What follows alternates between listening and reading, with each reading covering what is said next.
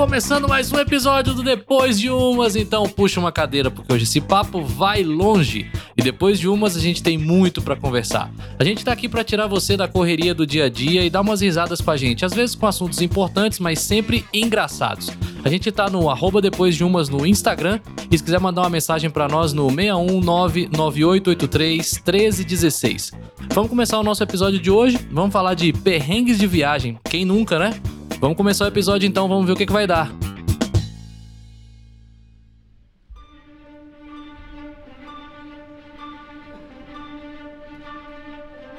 Bom dia, boa tarde, boa noite, senhoras e senhores. Estamos aqui para mais um episódio deste podcast humilde, mas feito de coração. Depois de umas, mais uma vez chegando aqui para vocês na temporada 2. Muito obrigado por estar escutando aqui. Estou hoje com os meus queridos Léo Lousada e Fredão Ribeiro. Vou começar apresentando que eu tenho a mesa. Hoje eu tô com uma figurinha repetida aqui, mas eu gosto dela. É, é uma, é uma figurinha repetida que vale a pena. Estou com a minha Samuel Adams é, IPA, que sempre tá na promoção ali no, no mercadinho, então eu sempre vou atrás dela lá por causa disso. E bom dia, boa tarde, boa noite para você que tá ouvindo. Mais uma vez, obrigado por estar aqui conosco no Depois de Umas. Senhor Léo Lousada, bom dia, boa tarde, boa noite e o que temos à mesa? Ah, hoje, para variar, finalmente, antes que eu seja zoado aqui, hoje eu estou com uma Guinness à mesa. Deixei as minhas Eisenbahns de férias um pouco, peguei a minha Guinness aqui, que é a minha cerveja preferida, e hoje vamos dessa stout irlandesa famosa mundialmente. Demos a chance pro pessoal da Eisenbahn aí entrar em, entrar em contato com o Léo, vários episódios. Então, assim, se vocês quiserem, você pode ver que o Léo não tá faltando patrocínio. Então, ele já tem um outro, mas se você quiser tentar, de repente, pessoal da Eisenbahn. É aquela coisa, o Léo hoje tá tomando Guinness, mas a Eisenbahn patrocina nós. É só hoje. Muito bem. Senhor Fredão Ribeiro, que temos à mesa? Bom dia, boa tarde, boa noite. Obrigado por estar aqui com a gente. E hoje eu tenho à mesa uma Bitburger, que é uma Pilsner alemã. Sempre passa por aqui nos meses mais quentes do, do ano, uma cerveja mais refrescante. É, é aquela Pilsner padrão, né? bem gostosa. Muito bem, latão? Latão, sempre latão, sempre latão. Bom e velho latão do Fred.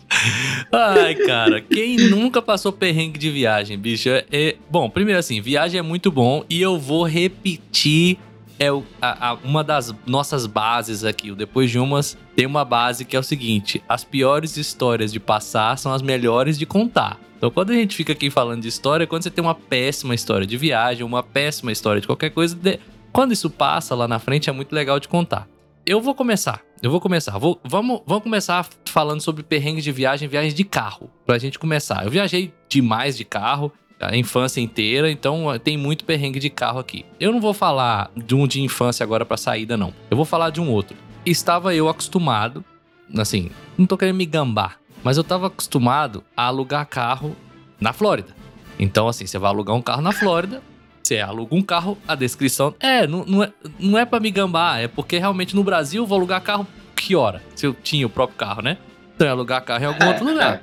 Mas, quando eu viajei para Recife, aí fui eu, meu pai, minha mãe, um tio, uma tia, Manuela e Mônica. Sete pessoas.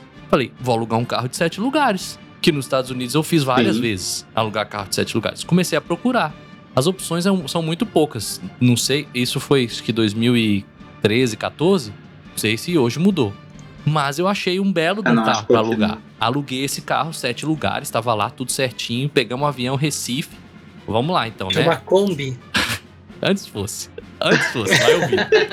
Ó, eu adulto, Mônica adulta, meu pai, minha mãe, seis adultos e uma criança. Então não dava para ser, né? Não dava para brincar.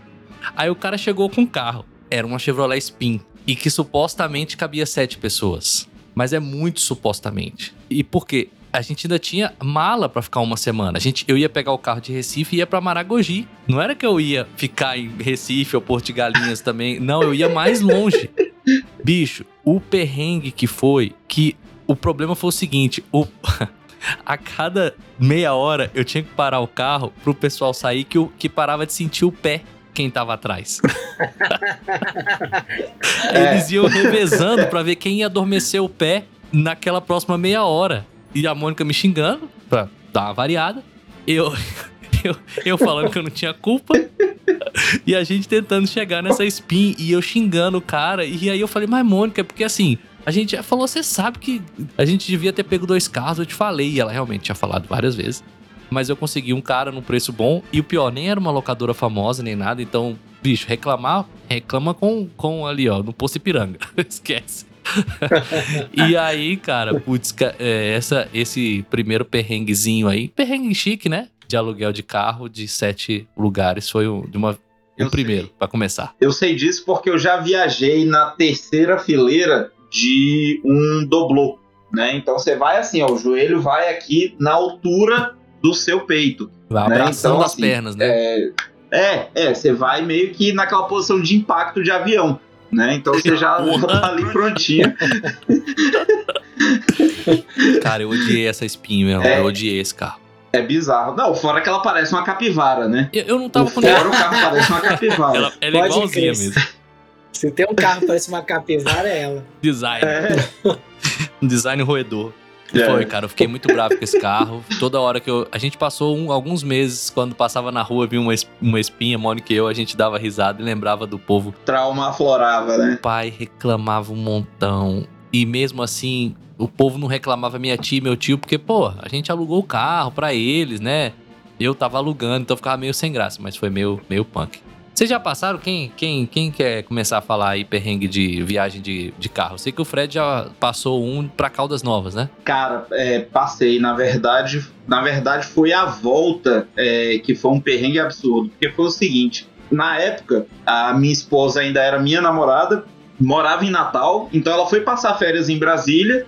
E de lá a gente foi para Caldas Novas com uns amigos, né? Só que era em agosto e todo mundo sabe que a umidade em Brasília em agosto é uma maravilha, né? Então, minha esposa chegou lá, vindo de Natal, né? Não bebia muita água. Enfim, a gente foi para Caldas Novas e o esquema era o seguinte: é, a gente voltava de Caldas Novas num domingo e na segunda ela já ia de volta para Natal porque ela já começaria a trabalhar.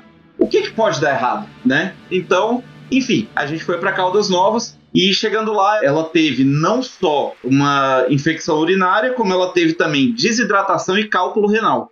Então ela precisou ficar internada é, uns dias no, no hospital. E aí, quando chegou no domingo, a médica não queria dar alta. Falou assim: olha, ela ainda não tá 100%, tudo.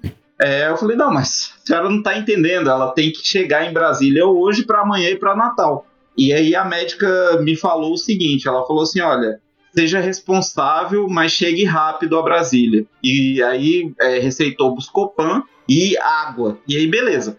Cara, a viagem Caldas Novas Brasília, na estrada que a gente usava naquela época, umas duas paradas, dá pra você fazer em três horas e meia. Eu fiz essa viagem em três horas, parando sete vezes.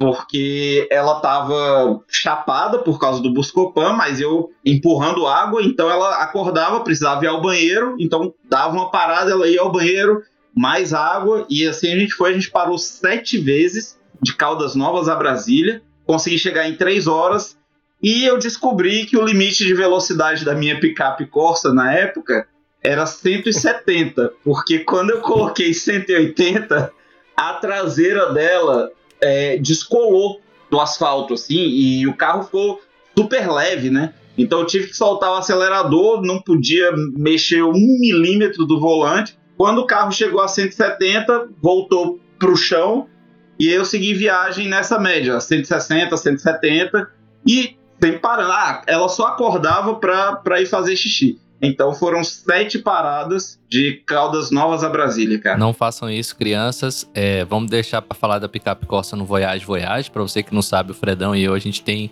um outro podcast que é o Voyage Voyage. Você pode procurar aí. Se quiser seguir a gente no podcast Voyage, arroba podcast Voyage no Instagram. Já feito o jabá. Léo, tem perrengue de viagem de carro aí pra nós? Ah, tem, tem alguns, né? Mas tem um que eu quero contar que eu era criança, era meu pai que tava dirigindo. E na época ainda não tinha a pista da Imigrantes para descer para Santos do jeito que a gente conhece hoje. E quem conhece ali o trecho de serra sabe que tem muita neblina. E ainda não tinha as tecnologias como tem hoje de olho de gato, faixa sinalizada ali com, com tinta fluorescente que brilha com farol. E aí a gente teve que descer pela Anchieta, que é a pista antiga. E é normal às vezes acontecer isso, de ter que desviar o, o Anchieta, com neblina. E eu lembro que o meu pai teve que abrir a porta do carro para ir olhando a faixa do lado para conseguir descer com o carro. Porque não dava para enxergar nada. Nossa senhora. Nada, nada, zero na frente. Se você ligava o farol, se você ligava a lanterna do carro, foi pior ainda, porque a luz, ela dava aquela zoada na neblina, ficava parecendo que você tava é. entrando é. no céu, assim, sabe? Tipo, tava quase. Cara, e ele com a porta aberta, olhando a faixa do lado e o carro, tipo, a dois por hora, pra gente conseguir descer a serra. E é um negócio que hoje você faz em 40, 40 minutos da saída de São Paulo à entrada de Santos, você faz. Cara, a gente demorou umas três horas para chegar em Santos por causa disso. Nossa senhora, cara, que isso. Não, é. Eu, eu, achei, eu achei que eu ia morrer. Ah, é, é de se esperar. É, eu, eu também acharia, ainda mais vendo o céu na sua frente, né, Exatamente. cara? Tava no céu literalmente, né? É. Eu, é. eu tive um outro perrengue de carro que foi assim: eu queria ir, mesmo você que tá aí ouvindo ouvindo a gente. Se você não conhecer as cidades que eu tô falando, não tem problema nenhum. Você vai entender o contexto tranquilo. Não se preocupe. Eu fiz o seguinte: eu nunca tinha ido para uma cidade que tem lá próximo de Brasília chamada Pirinópolis. E aí lá tem muita cachoeira, é um lugar que a gente vai ficar tranquilo. Eu nunca tinha ido e o pessoal combinou de ir. Falei, eu vou no meu carro então. Aí, beleza, fomos eu, a namorada que eu tinha na época, um amigo meu atrás com a namorada dele, e fomos, né? E eu não sabia, né? Eu não sabia como ir. Gente, não tinha o Waze, tá? Eu tô falando de, sei lá, quantos anos atrás? 18, 20 anos atrás, sei lá. E aí, eu cheguei e falei, pai, como é que eu chego em Perinópolis? Aí ele falou, tranquilo, você faz assim, assim, assim. Falei, beleza, vambora. Subi no carro, outro papo Voyage Voyage, eu tinha um, um Escort ZR3 93. Coisa mais linda o carro. Peguei, entrei no carro. E acho que é igual que o seu primo pegou, Fred. Você, você tava contando, acho que é o seu primo. Isso, né? isso. É. Peguei, cara, é, é. subi nesse carro e fomos embora. Peguei a estrada. É normalmente a Perinópolis, eu posso estar enganado, mas deve ser uma hora e meia, duas horas, se for andando tranquilo de Brasília até lá, tranquilamente. Aí fui. Aí meu pai falou o seguinte: você vai, pega a estrada, a estrada pra cidade chamada Padre Bernardo. Pega pra lá e vai, aí que você vai chegar em Perinópolis. Falei, beleza, peguei pra Padre Bernardo pau. Padre, tudo que é placa que tinha Padre Bernardo, eu ia. Cheguei, Padre Bernardo. Aí olhei, tinha um carro de som assim tocando. Aí tinha um cruzamento. Direita, esquerda, e eu não sabia para onde ir. Parei e perguntei pro cara. Aí eu falei, amigão, o seguinte, como que eu vou para Pirinópolis daqui? Ele falou, simples. Você faz o seguinte, você vai aqui, ó, até Brasília. Quando chegar em Brasília, aí você, eu falei, oi? Aí ele falou, não, se você volta aqui, 120 quilômetros, você chega, você vai para Brasília, aí em Brasília você pega para Pirinópolis. e eu falei, cara, eu acredito que eu vim até uma outra cidade e eu nem. Aí depois que eu fui falar pro meu pai, ele falou: Puta, eu tinha certeza que era lá pro Padre Bernardo. Eu falei: É, pro Padre Bernardo. Você chega em Padre Bernardo, aí você pergunta pra um cara, ele fala pra você: vai, vai até Brasília, Aí em Brasília você pega o caminho certo. O que o cara falou, ele nem viu que a minha Não, placa era de Brasília, eu acho. E o pior, e o pior foi que você, você foi falando e eu fui tentando estabelecer o mapa e eu falei, cara, isso não faz sentido. É igual o cara falar o seguinte, é sei lá, Léo, quero ir para Santos, vai. Aí pega uma cidade que não tem nada a ver, que é do outro lado. O oposto, pro outro lado. Você sai de São Paulo pra Santos. Tipo, você tá indo pra Campinas, você chega em Campinas e pergunta: Eu tô indo pra Santos, então você volta pra São Paulo e aí pega imigrantes é, e pra Santos. Pronto, é isso. O cara fala assim: Cara, é super simples. Você pega aqui, ó, vai até São Paulo. Quando chegar em São Paulo, você pega imigrantes e vai pra Santos. Foi isso que eu fiz. Aí eu tive que voltar, peguei estrada de chão, cara. Aí o cara falou: Não, você vai aqui, você vai ter. Aí o cara ainda me deu uma dica: tem uma estrada melhor. Essa estrada aqui eu sempre vou. Foi, foi, foi ótima se você tivesse uma uma Hilux, mas não no Escort com quatro pessoas dentro, eu quase perdi o fundo do carro. Quase ficou o assoalho todo do carro lá na estrada, mas enfim, conseguimos chegar depois em Pirinópolis. Cara, esse, esse perrengue de estrada de chão, outra vez indo pra Caldas Novas, vocês vão perceber que eu fui muito pra Caldas Novas. Eu ainda era moleque, e aí. Na terceira é, vez a gente foi, mudaram aí... o nome da cidade, né? Virou Caldas Velhas, né? Você já. É, é, pra mim já é Caldas, eu conheço tudo, não tem nada de novo lá. Né? Mas aí a gente indo com uma outra família, né? Eu era moleque ainda. Aí tava o carro do meu pai, né? E o carro desse casal, é, amigão da família. E a gente ia por uma determinada estrada. Chegou num ponto, aí esse amigo do, do meu pai parou e falou assim: não, não, não. Eu fiquei sabendo que tem uma estrada nova aqui. A gente vai economizar, tipo, uma hora de viagem. Meu pai falou assim: pô, mas da última vez que eu chequei não tava pronta. Não, não tá pronta. É só um trechinho de terra que a gente vai ter que pegar. Aí beleza, cara. Entramos nesse atalho, né? Isso nunca E, dá certo. Bicho, né? é. Nunca, nunca dá certo. velho. Nunca. Não, o pior é o seguinte: se Aí você viajar na entrou- semana que vem, alguém te oferecer esse atalho, você pega. Você não aprende, a gente não aprende isso, cara. Bicho, e assim, o trechinho de terra se tornou praticamente uma hora de viagem e a gente tava num carro sem ar-condicionado. Cara, um carro atrás do outro. No, numa estrada de chão, você tem que fechar os vidros, né? E sem ar-condicionado, você vai numa sauna, praticamente, né? Cara, depois de viajar uma hora nessa estrada de chão, a gente chegou num canteiro de obras e a pista não estava pronta.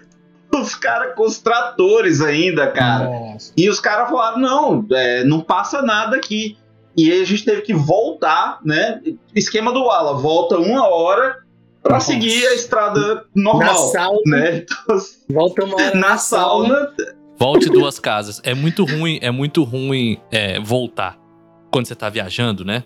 Você erra um caminho e você fala assim, puta. Porque você anda 20, 30, 40 pra frente num, num caminho errado, isso multiplica, né? Então você tem que voltar tudo que você andou.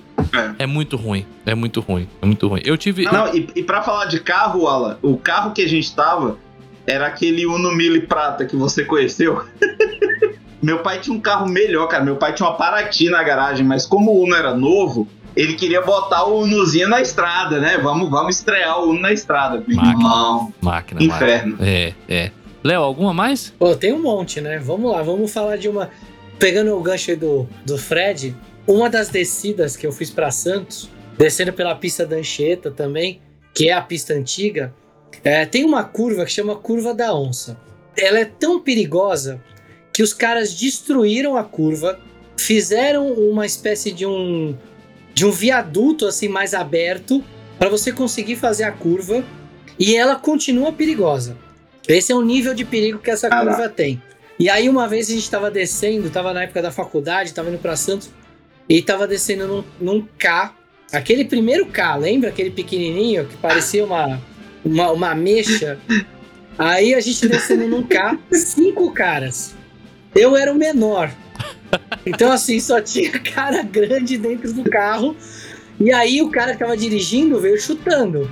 A hora que ele entrou na curva, cara, ele não freou. Ele entrou. E aí era um carro com cinco caras dentro a 100 por hora numa curva que você faz a 20 para sobreviver. E aí, cara, a gente deu oito voltas em torno do eixo do carro, girando, girando, girando, girando, e a gente bateu de frente no guarda-rail a dois metros do precipício. Minha. Cara, se não. Tipo, a gente, foi, foi aquele dia. Sabe aquela história que você vê a sua vida inteira na sua frente? Foi o que aconteceu aquele dia, cara. Eu vi a minha vida inteira passando na minha frente. E a hora que a gente saiu do carro. E assim, a curva é tão perigosa que na frente da curva tem uma área que já fica um carro de polícia. Então, tipo, a gente bateu, a polícia já tava ali. Não precisou É, nem. os caras sabem. É, Os caras sabem. sabe que vai dar merda ali, né, cara? sabe que vai dar merda. Cara, e a, a gente bateu, o policial chegou. A, a hora que a gente saiu do carro, que a gente teve noção que a gente tinha batido a dois metros do precipício. O cara, o policial olhou pra gente, olhou pro meu amigo, falou: É, meu amigo, você tava descendo meio rápido, né? E os cinco caras, a gente, os cinco brancos, assim, passado. E o policial, é. Por uns dois metros vocês não desceram a serra, tipo, caindo a serra, né? Eu, é. No modo expresso, né? No modo expresso. Mano, aque- aquele dia a gente nasceu de novo, mano. Daquele dia em diante eu falei, não, eu só desço agora, virando essa curva, tipo a 10 por hora. Eu acho que meu amigo tava com o carro novo, tava querendo meio que se mostrar, sabe? Que ele dirigia pra caralho na estrada. Mano, ele entrou muito rápido na curva. A hora que ele entrou, falou, vai dar merda. Lógico. E aí, cara, você girando, você girando, você perde a noção do que tá acontecendo. A hora que bateu, que parou, eu falei, ufa, bateu. Aí você olhava assim o guarda-rei e falei, mano, a gente quase caiu lá embaixo. Cara, cheguei, cheguei a duas conclusões aqui. Primeiro, sempre foi muito bom ter você aqui no podcast. Eu só não achei que fosse um milagre. nunca, tinha, nunca pensei que era um milagre você estar tá aqui entre nós. É, é, teve as histórias dos bares, da vida, todas essas aqui. Esses que foram. Agora, essa realmente foi milagre. E a outra coisa é o parabéns pra Ford. Porque o carro que dá, eu não sei nem quantos graus dá oito voltas, mas assim, muitos graus e o primeiro, o ca... quando você falou, eu falei, capotou, certeza. Porque a chance era, era grande, mas estava tão pesado, é. eu acho. Tão sentado no chão que não capotou, sei lá. Não capotou. Mas parabéns pra é, Ford, até cara. porque com, aquele, com, aquele, com aqueles pneuzinho linguiça, né? Que parece umas havaianas assim de lado, né? Gira. Vai embora, né? Acabou. Vai, cara, acho é. que se o cara tivesse sozinho no carro, ele tinha capotado. Pode ser. Porque o carro, o carro começou, ah. o carro saiu de lado, e a hora que sai de lado, se ele tá muito leve, se o peso dele não tá no eixo central, ele sai de lado. Como a gente tinha é, cinco ele... caras no eixo central, aquilo segurou. E aí, quando fica o peso ali naquele eixo central, o carro tende a girar. E foi isso que aconteceu. A gente desceu a curva girando, cara. Foi bizarro. Que... E é mão única. Só, só, tipo, só esquema, é. esquema corrida maluca. Lembra a corrida maluca, né? Que, tinha, que a galera fazia as coisas. Total, cara, total. E é mão única, é mão. Se fosse mão dupla ali, a gente tinha chapado na, em alguém. O cara dá oito voltas, mas na verdade esse carro que deveria se chamar Spin, né? Pode crer, né? Olha aí. Olha, dead, é, best, bestdeadjokes.com. Você pode entrar aí que você vai ver várias dessas daí. Cara, eu tive um perrengue num carro de um amigo meu, Renato, e é, era o seguinte: era um golzinho mil, daquele primeiro gol mil que saiu, aquele primeiro, primeiro, primeiro. E a gente não tinha nada de dinheiro, a gente queria sempre ir para uma cidade. Alô, pessoal de Minas aí, a gente sempre ia para uma cidade chamada Pirapora. É uma cidade que fica a uns 600 quilômetros de Brasília, mais ou menos. Sempre tinha festa, festa lá do aniversário da cidade, carnaval fora de época, era bom, as meninas gostavam da gente lá, que a gente era os meninos da capital. Então a gente ia aproveitar. Todo moleque, 19 anos, 20 anos, 21 no máximo. Era essa molecada aí. E aí a gente um dia reuniu e falou assim, cara, vamos pra Pirapora que vai ter uma festa lá, não sei o que das contas. Vambora. Renato, dá pra ir no seu carro? Ele falou, dá. O carro dele era um negócio assim. Marcador de combustível não funcionava bem. Então o que, que ele fazia? Ele abria o capô do carro, olhava o filtro de gasolina se estava cheio. Se estava cheio, dava para ir ainda em tal lugar e voltar. E se não, a gente botava 5 reais. Esse era o plano para no ano 2000. Tô falando do ano 2000. Bom, esse era o plano. 5 reais dava pra pôr gasolina no carro. 5 reais dava pra fazer alguma coisa, né? Tipo, já 5 uhum. reais vai virar moeda, já já. Aí, cara, a gente pegou e falou assim: dá pra ir pra Pirapora? Quanto você tem? Aí o fulano falou: tenho tanto, tenho tanto, tenho outro tanto. Eu já trabalhava e eu, eu não lembro porquê, mas eu tinha um cheque de um cliente que eu fazia uns trabalhos de instalação de computador na casa das pessoas. Eu tinha um cheque. Falei, cara, eu vou trocar esse cheque aqui, que eu ia depositar ele só na segunda, isso era uma sexta, eu vou depositar ele só na segunda, então já vou tentar trocar com alguém e a gente pega esse dinheiro e vai embora. Cara, no total, todo mundo, vai 150, 200 reais, devia ser. A gente falou, vai gastar no carro uns 80 de gasolina, o resto a gente se vira. Vamos agora e a gente volta domingo, sem problema nenhum. Vai agora na sexta, cara, são 600 quilômetros, não é? Não são 200. Aí pegamos e falamos, beleza, vambora, vambora, vambora, vambora. Aí a gente tem que passar ali, a BR é a 040. Aí passa Cristalina, Paracatu, João Pinheiro. Aí chega num balão, você contorna, um lado vai para Patos de Minas, no outro lado vai para Pirapora, são uns 80 quilômetros ali você chega. Saímos nós nesse golzinho também, uns cinco caras. Fomos embora. E super feliz, contente, né, com, a, com as nossas garrafinhas de catuaba selvagem dentro do carro, porque era o que o que a vida proporcionava. Já contei na história dos bares da vida. É, a garrafa de catuaba selvagem ali, todo mundo, e aquele pacotinho de gelo.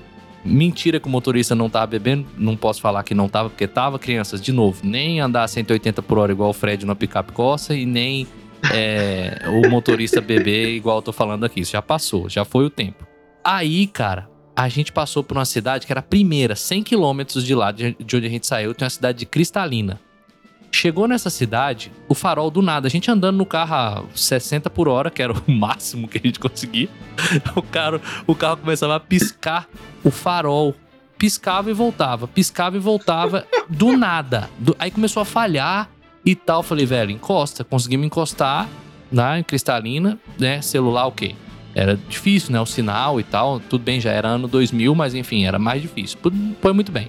Conseguimos que um cara parasse. Um cara, um, um anjo parou pra nós. Aí ele falou: bicho, parece que é problema de elétrica do carro, né? Então eu vou chamar um amigo meu que é eletricista.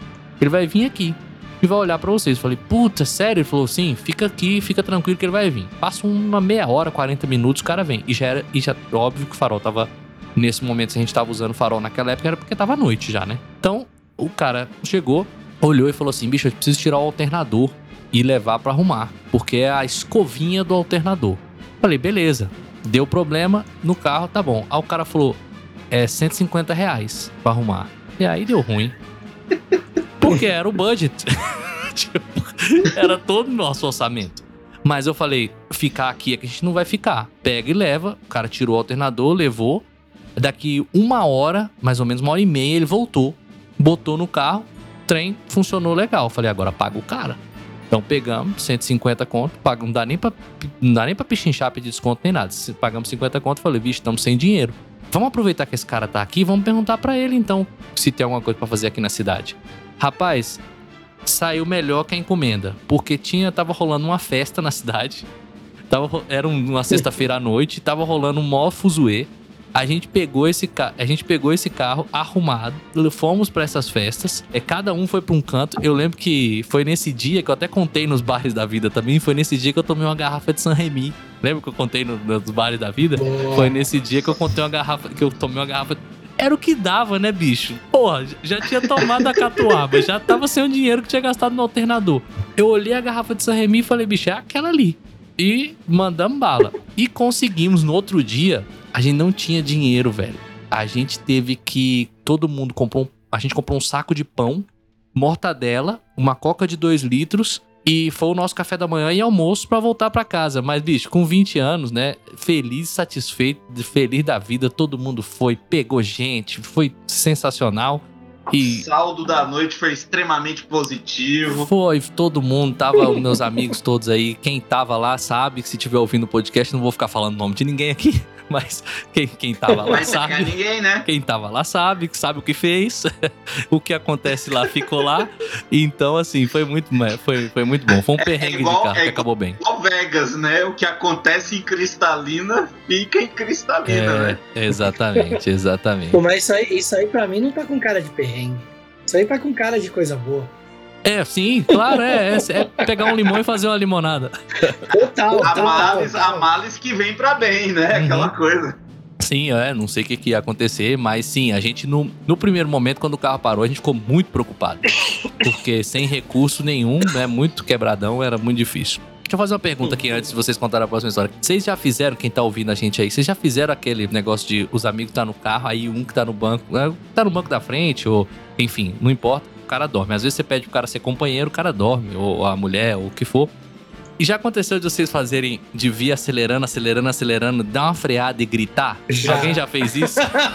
Cara, eu nunca fiz. Eu nunca fiz, é. Eu já fiz. Já. Eu, tava, eu já fiz. Já conta, Léo, conta, conta. Não, eu fiz isso e tinha uma outra coisa que eu fazia, que é quando o cara começava a pegar no sono, esse, esse é clássico que você falou, né? De acelerar. Ah, e o cara acordar gritando e se segurando no banco e rezando. Isso, meu, isso era muito engraçado. Mas tinha outro negócio que eu fazia também, que era quando eu via que o cara tava começando a pescar. Eu começava a dar uma diminuída na velocidade, uma diminuída, e aí eu dava uma freada. Sabe aquelas freadas que você vai pra frente? Joga o corpo pra frente, e eu falava cumprimento japonês. E o cara fala, ele, filho da puta, eu tava quase dormindo. Não, o que eu fiz, o melhor de todos foi o seguinte: um amigo meu, Leandro, aí, como não era, né, esses momentos eu posso falar o nome. Leandro, Leandro tava sentado, eh, não era Leandro Lousada, mas estava Leandro sentado aqui do lado. E dormiu, a gente voltando de Goiânia. Você tava indo com o Leandro pra Cristalina, mas sem a gente entregar. é, não, exatamente. não, essa, é, essa, essa não teve e perrengue. O, e o Leandro estava indo pra Cristalina dirigindo e bebendo, mas você não quer entregar ninguém. Não. Cara, essa foi uma outra loucura da gente. Foi tipo assim, num domingo, num domingo, 4 horas da tarde, falou, putz, Cara, o Carna Goiânia deve estar tá massa, né? A gente nem foi. Bora agora? Cara, o negócio acaba no domingo, tipo, 10 da noite. E eu tinha que andar 200 quilômetros para chegar no lugar. Mas em, moleque imbecil não, não tem limite pra imbecilidade, né? A inteligência humana tem limites, mas como é que é? A, imbecil... a burrice não. A burrice não. Essa não tem limites. Aí a gente pegou e foi, né? Lógico, eu tinha um palhozinho da firma, um palhozinho branco, um para-choque preto, sem nada.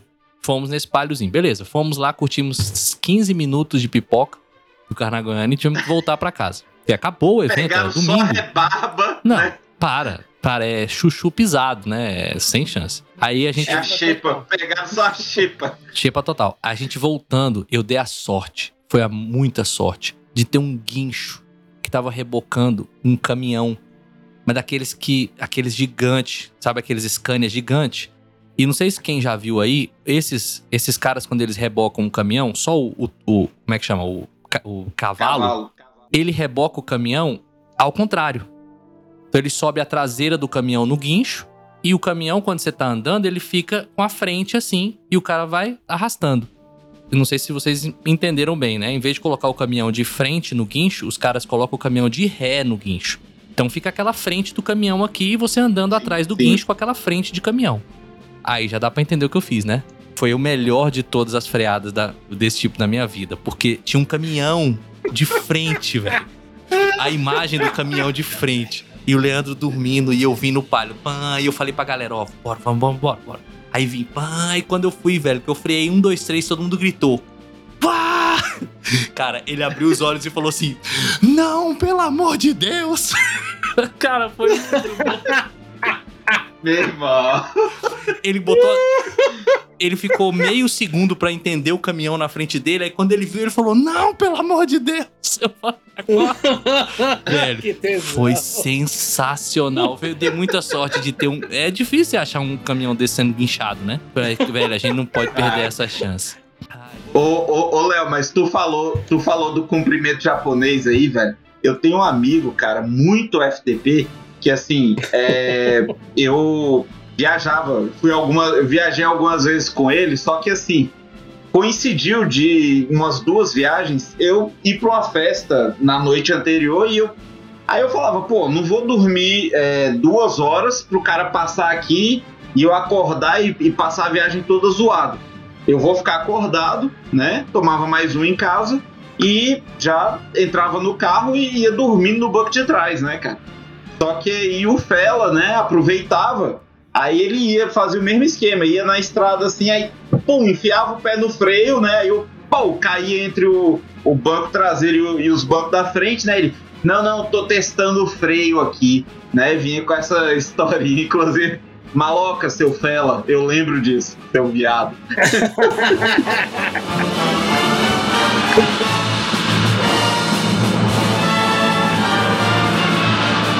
Ó, vamos começar a falar agora então, já, já falamos bastante dos perrengues de carro, vamos falar um pouquinho dos perrengues de avião. Eu acho que pro Brasil é perrengue de carro e avião, né? Eu tenho um perrengue de trem, eu vou falar já já.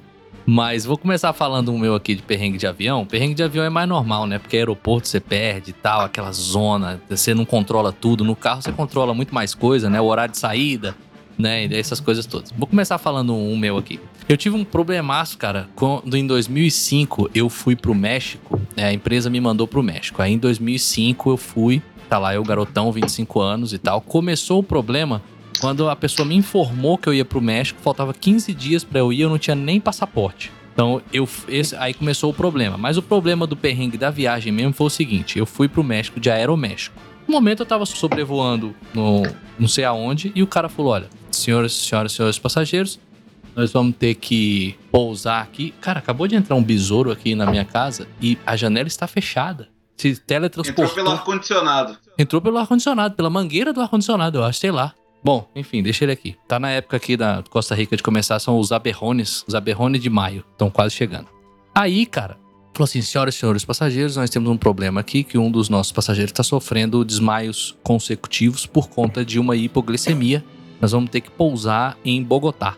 E eu falei, poxa vida, mas beleza, né? A pessoa não vai morrer aqui. Aí a Aeroméxico, o cara foi, desviou, pousou lá em Bogotá, estamos por procedimento de pouso, tudo tranquilo, pousou, aí entrou os enfermeiros, tirou o cara. Só que tem um problema, a Aeroméxico não tem operação na Colômbia. Não tem operação, tem uma só pessoa. Leve isso em conta quando eu vou dizer agora. resolvido o problema, levou o cara, o cara ia pro hospital. Esperamos uma meia hora pra ver se o cara recuperava. O cara ficava, bicho, levantava e pum, levantava e pum, apagava de novo. Disjuntor do cara não tava segurando fase. Então ele Caía a fase toda caía hora. a fase toda hora. Eu falei, tá bom, velho, vambora então, vambora. Meu irmão, alguma coisa foi no avião, entrou uma água no distribuidor, deu um problema no giclê, alguma coisa aconteceu que a hora que esse cara virou a chave pra pegar o avião, ele apagou inteiro. Eu não sei se vocês já ficaram num avião 100% apagado. É difícil, acho que não, talvez. Talvez o Fred que fez o curso de comissário. Um avião todo apagado, eu nunca tinha ficado na minha vida. Ele simplesmente cortou corrente, acabou, bluf, ficou tudo no escuro. Eu falei, puta merda, e agora? Aí passou uns 10 segundos, aí tum, voltou. Aí o cara falou: senhoras e senhores passageiros, é, é, nós vamos ter que adaptar aqui o, o nosso. Porque tem um, um plug, né, Fred? Que o cara coloca o avião no aeroporto pra, pra tipo uma chupeta. O cara faz no avião. É, a- É, o, o- é a GPU, né? Que é a Ground Power Unit, né? Que ela alimenta o avião enquanto ele tá em solo. vulgo chupeta. É. Chupeta.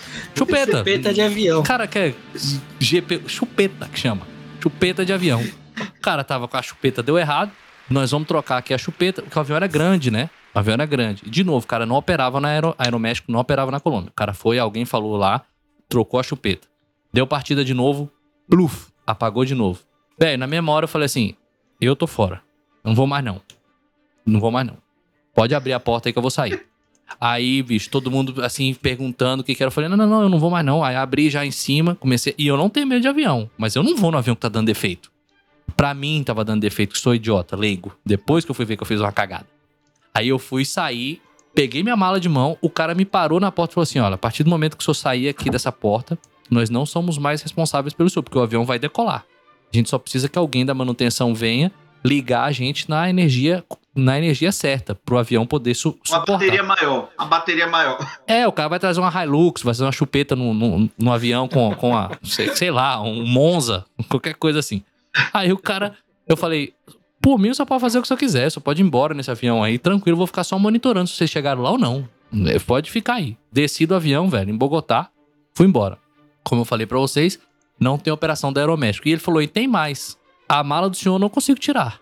Porque eu não tenho operação aqui, eu não tenho ninguém pra tirar a mala do senhor aqui do porão. Eu falei, leva, deixa lá no aeroporto. Depois chegar lá eu busco. Mas eu não vou. Eu me dei um cagaço nesse dia que eu nunca tive em avião. Um, um- deu um, sei lá, um pressentimento que eu não deveria ir. Pressentimento errado esse, inclusive, que eu deveria ter ido. Aí, mano, fiquei dormindo no aeroporto de Bogotá.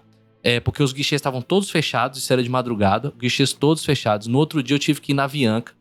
Comprei o voo no cartão da empresa e falei, velho, depois eu conto a história pra minha chefe, ver o que, que acontece e vou me embora. Esperei, dormi, beleza. Aí, eu peguei, tava na Colômbia e, e tal, tranquilo. é, tinha Antes disso, tinha acontecido que a gente desceu do avião. Tem outra, tem umas outras partes da história aí pra não ficar muito longa. E mais. Peraí, só você desceu do avião? Não, eu fui o primeiro, mas depois que eu fui, eu destravei a galera. A galera quis e nós descemos algumas pessoas do avião. A gente desceu algumas pessoas do avião. Tem outra, uma parte da história aí no meio que é mais Você longa. provocou seja, só- o efeito manada. É. É, só precisa um trouxa pra é, levantar os outros trouxas, né? É, foi exatamente isso. Todo mundo se lascou comigo, porque aí deu ruim. Mas eu acho que na. Porque assim, quando eu fui tentar comprar outro voo, eu tive que comprar de outra empresa. Aí eu fui comprar um voo da Avianca pra chegar no México, foi caro pra caramba. E quando cheguei no México, o pessoal não achava minha mala. Que tinha ficado rodando na esteira. Você acha que o pessoal da Aeroméxico preocupou comigo? Ó, é daquele cara que. de- Não. Desce as malas, velho. Deixa rodando lá na esteira. Da, daquele cara que criou um motim no avião. É, daquele merda aí. imbecil lá que quase acabou com a nossa viagem. Deixa aquele arrombado eu perder a mala. Aí é aquela coisa, né? Aí passou, como diz meu pai, passou o dono e levou, né? É, exatamente. Mas eu consegui, depois de muito andar o aeroporto, e o cara falou: não tá aqui, não tá aqui. Falei, velho, eu tenho certeza que a minha mala ficou rodando na esteira, alguém pegou e trouxe pra cá. Aí eu, eu pedi pro cara, pelo amor de Deus, ele não deixou eu entrar. Quando ele virou pro outro lado, eu entrei no lugar onde estavam as malas guardadas. Ele, eu entrei. Eu falei, velho, ou eu sou preso ou alguma coisa vai acontecer. Eu chegando no México, velho, sem, sem era nem beira, é, é, sabe, pra trabalhar. Aí eu entrei, o cara falou: o senhor não pode entrar ali. Eu falei: olha ali minha mala ali, ó. Quero uma bolsa grande da Ferrari. Uma bolsa preta, bordado Ferrari grandão, assim, de um lado e do outro. E eu peguei e falei assim: olha ali, ó, minha mala ali, pode olhar se não é. Mas eu só preciso sair. Eu falei, mas minha mala tá ali. Quando você não pegar ela, eu não saio. E não sei se ele tava me entendendo ou não tava me entendendo, porque eu tava falando do jeito que eu tô falando pra vocês aqui, que eu não falava espanhol. Foda-se. Se vira. Eu não falava, aí cheguei e falei pra ele: ó, aquela ali eu vou sair depois que você pegar. Aí não sei se ele. O que foi que ele. Ele foi me levando pra fora, pegou, voltei. Enfim, esse foi o perrengue que eu passei pra chegar no México aí. Perrengue de avião aí, quem mais tem? Ó, eu tenho, eu tenho um perrengue que eu passei uma vez de. Eu, eu ia conhecer Fernando de Noronha. Tava louco pra conhecer Fernando de Noronha, tava em Recife. E assim, foi uma. Com um Paulinho evento, de Vilhena. repente- Com o Paulinho Vilhena. não, não foi dessa vez, não foi. Cara, a gente ia pegar um avião pequeno pra ir pra, pra Fernando Noronha, não era um avião grande, era um avião de hélice. E aí eu falei, beleza, vambora, né? Eu tava em Recife, deu uma brecha lá no evento. Falei, vamos lá pra conhecer Fernando de Noronha. Pá, comprei a passagem, entrei no avião, avião decolou, o trem de pouso não fechou. Hum. Só que não é nem que ele, ele, ele começou a fechar e parou na diagonal. Ficou assim. E aí, cara, o piloto começou a, a dar volta em Recife pra ver o que, que ia acontecer. E não, o bagulho não, não, não fechava, não fechava. Pô, pessoal, a gente vai ter que. Recife é um aeroporto que tem mais estrutura, o trem de pouso não tá fechando. Nós vamos ter que pousar em Recife. Com o trem de pouso na diagonal. Uai. E aí, Mas mano. abria? Abria? Não, ele não, não abria nem fechava, ele travou. Opa, que ótimo. Sabe quando ele tá, tipo, fechando, ele fica.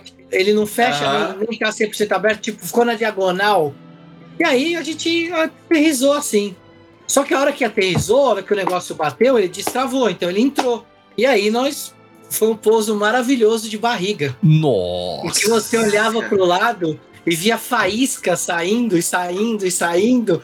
E falou: essa, essa merda vai virar uma tocha olímpica esse avião. Eu vou morrer carbonizado aqui dentro. Nossa. Porque, mano, era tipo metal no asfalto, direto. E aí começou a sair faísca, faísca, faísca. E aí ele parou. E a hora que ele parou é a hora que você fala, graças a Deus isso parou. Só que aí você começa a ver 200 caminhões de bombeiro e caminhão de resgate. Você falou, morremos, né? Desencarnamos e estamos vendo os médicos tentando salvar os corpos. Porque dá um baita de um susto, tanto que chega de bombeiro e tudo. Aí, cara, pararam.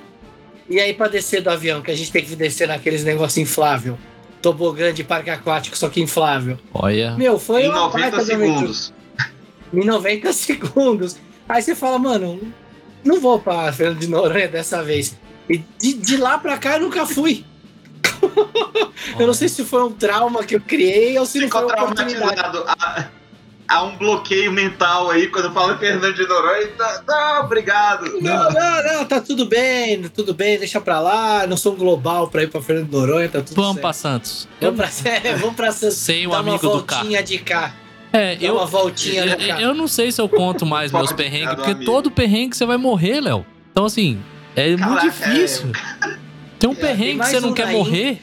Tem mais um na Índia que eu quase morri também, depois eu conto. Caraca.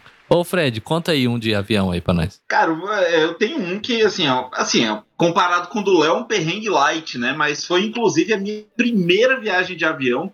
Eu tinha 10 anos, né? A família toda indo pra Natal. Só que aí o voo, cara, era aqueles voos assim, meio que caravana do oeste, né? A gente saiu 11h59 da noite de Brasília, aí fazia uma escala em Teresina, aí depois ia para Fortaleza, em Fortaleza fazia uma conexão para Natal. Beleza, era um voo tranquilo. Aí, tal, a gente decola para Teresina, quando perto de chegar em Teresina, o pessoal dentro do avião começa a reclamar de um cheiro de queimado, né? Alguma coisa queimada. Uhum. E aí a gente pousa em Teresina, chamam a, a equipe da Varig para verificar e os caras ficam um tempão lá.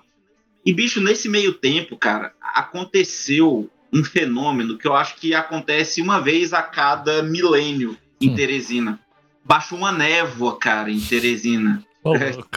Tipo, Não era não, era fumaça cidade de show. quente daquela, cara. Cara, não sei, era. Uma, Tinha cheiro de tipo baunilha, não? Tinha cheiro de baunilha? E- Você tava num show, não tava, não? tá enganado. Teresina não tem névoa, não. Velho, eu sei que eu sei que de repente a tripulação fala assim: a gente tem 10 minutos pra decolar, se a gente não decolar, vence o horário da tripulação e aí a gente não sai daqui hoje. Passou os 10 minutos, não, não pôde decolar. Beleza, vai todo mundo para hotel, né? Aí, e, e, assim, naquela, naquele clima agradável de Teresina, né, cara? Cara, eu já estive em Manaus e eu já estive em Teresina. Teresina é mais quente que Manaus. Nossa, Com certeza. Cara. Aí, beleza, né? No dia seguinte, a gente volta pro aeroporto e aí, beleza, pega o, o mesmo avião e vai para Fortaleza. Chegando em Fortaleza, a gente já tinha perdido a conexão para Natal. Aí esse mesmo avião vai de Fortaleza para João Pessoa, de João Pessoa para Recife e em Recife a gente faz uma conexão para Natal. A gente levou 24 horas para fazer Brasília Natal, um voo que assim, direto em duas horas e meia você resolve. Né? Nossa senhora, velho. É, é uma coisa assim. Agora, eu acho que por isso eu, eu me apaixonei pela aviação, cara. Eu passei tanto tempo dentro de avião no meu, na minha primeira viagem. Eu acho que foi por isso que eu me apaixonei pela, pela aviação. Boa. Esse lugar até que não é tão ruim. É, morar aqui. Tirando o cheiro de queimado. é. Ai, ai. Ô, Léo, conta aí da Índia. Puta, cara, tá, tá preparado para um perrengue agora. eu passei alguns perrengues de viagem, mas esse da Índia, eu acho que foi o pior de todos. Tá? A gente ficou 13 dias na Índia. A gente foi uma viagem do canal. Então, lá o conhecimento da humanidade, a gente tem, começou a fazer viagens para outros países que tinham algum tipo de turismo histórico, né? Vamos dizer assim. Então, pô, a Índia é um país que tem uma história riquíssima, um monte de religião nasceu na Índia, né? Então, pô, vamos para a Índia, que a Índia vai ser o bicho.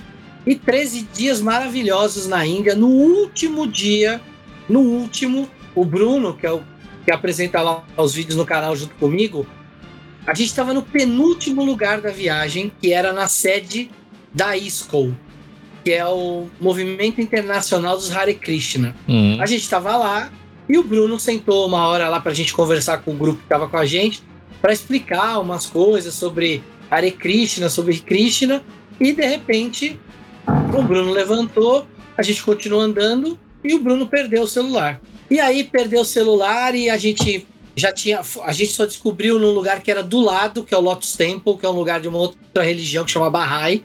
E aí um lugar animal e todo mundo lá, e o Bruno, ah, perdi meu celular, vou procurar lá na Isco. E foi, e ficou vendo câmera, aí não achava a câmera, enfim.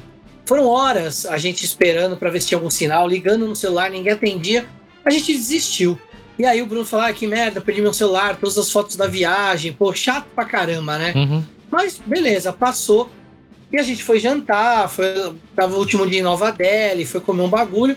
E aí, de repente, eu é, deu umas 10 horas da noite, me veio uma intuição, mas das boas, não igual a do André quando desceu do, do avião em Bogotá. É. E aí veio uma intuição do tipo assim: oh. liga no celular de novo.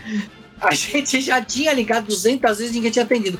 Eu falei, eu vou ligar uma última vez. E liguei, nem falei com o Bruno. Simplesmente fui lá e liguei. E aí, cara, o celular tocou e o cara atendeu. E aí, mano, primeiro, era um indiano que não falava inglês. Então, já, já entender um indiano que fala inglês às vezes já é difícil. Esse não uhum. falava, só falava parse. Aí a gente já tava na saída do restaurante, tinha uma fila para entrar no restaurante. A gente pegou um, uns caras que estavam na fila e perguntou se alguém falava falava parse. O cara falou, eu falo. Falei, beleza, ajuda a gente aqui, porque, tipo, esse cara aqui achou o celular e a gente não tá entendendo nada. E ele falou: Ó, o cara tá combinando de vocês encontrarem ele 11 horas da noite em frente a um hospital que fica em tal lugar. Tá bom, vamos lá. Pegamos, a gente foi todo mundo pro hotel, tranquilo. Chegamos no hotel. Eu e o Bruno, a gente pegou o guia lá, que é um brasileiro que mora lá. Falamos assim: vamos lá atrás do celular, vamos lá, 11 horas a gente tá lá alugamos uma, uma van, que é super barato, assim, na Índia você aluga na rua, assim, né? Você paga o cara, o cara te leva. E aí chegamos na porta do hospital, nada do cara com o celular. E deu 10 minutos, 15 minutos, o cara não aparecia. Eu comecei a ligar, ligar, ligar, ligar, e o cara não atendia. Eu falei, pô, não acredito. Ou o cara dormiu, ou o cara, né, uhum. desencanou da gente. Uhum. Uma hora o cara. Aí demorava tipo 20 minutos, o cara atendeu. Aí o cara, não, não, eu tô em tal endereço. Aí ele passou o endereço. Aí pra vocês terem uma ideia de onde era o lugar que ele passou o endereço, não entrava carro. A gente teve que alugar um tuk-tuk. Que é aqueles carros pequenininhos, sabe? Aquela moto que vai um É, sim, sim, sim. negocinho atrás pra ir umas... Aí, beleza, alugamos o bagulho. Fomos até lá. Chegamos lá, o cara não tava. Aí paramos, mais meia hora ligando, aí ele atendeu. Não, pô, eu não tinha entendido certo, achei que vocês iam pro hospital, eu voltei pro hospital. A gente foi pro hospital. Chegou no hospital, o cara não tava lá. Mais meia hora ligando pro cara e o cara sumiu. Não atendia. Aí, meia hora, o cara atendeu. Ah, não, eu tô naquele endereço que eu dei antes pra vocês, eu não entendi que vocês iam vir pro hospital, eu tô aqui no endereço. Aí, mano, eu já tava querendo matar o cara. Hum. E o Bruno assim, ah, desencana, deixa o celular aí, não tem problema. Aí eu, não, nós vamos atrás desse celular. E o nosso guia é tipo Sussa, sabe? E eu, não, vamos atrás desse celular, não quero saber, agora eu quero pegar esse cara na porrada. e não sei o quê. E vou pegar esse indiano na porrada, esse desgraçado tá zoando a gente. E aí, beleza. Aí o tinha um taxista na porta do hospital que ouviu a gente. E aí esse taxista chegou e falou assim: peraí, deixa eu falar com esse cara. Aí eles começaram a conversar em parse, e a gente não tava entendendo nada. Mas algumas palavras a gente começou a aprender lá. Uhum. Então, a gente começou a ouvir o cara falando assim, o indiano, de que a gente ia numa embaixada. E o cara, não, não sei o que, não sei o que lá. Aí o indiano começou a ameaçar ele, falando que Durga e Shiva iam acabar com ele. E aí o cara ficou com medo. Nisso o cara, o cara falou assim: não, tudo bem, não, tudo bem, não, Durga e Shiva não. Não, e o, não, foi muito engraçado, porque você ouviu o cara falando polícia, embaixada, polícia, e o, e o cara, tipo, nada. O cara começou a falar Durga, Shiva, não, Durga e Shiva, Aí não, é Durga e. Shiva não. Então, ó, eu tô em tal lugar. Aí, na hora que ele falou, eu tô em tal lugar, gente, a gente tava na Índia. O taxista olhou pra nossa cara e falou assim: vocês não querem deixar esse celular pra lá? Nossa! Aí, aí eu falei: não, não, não, nós vamos atrás desse celular.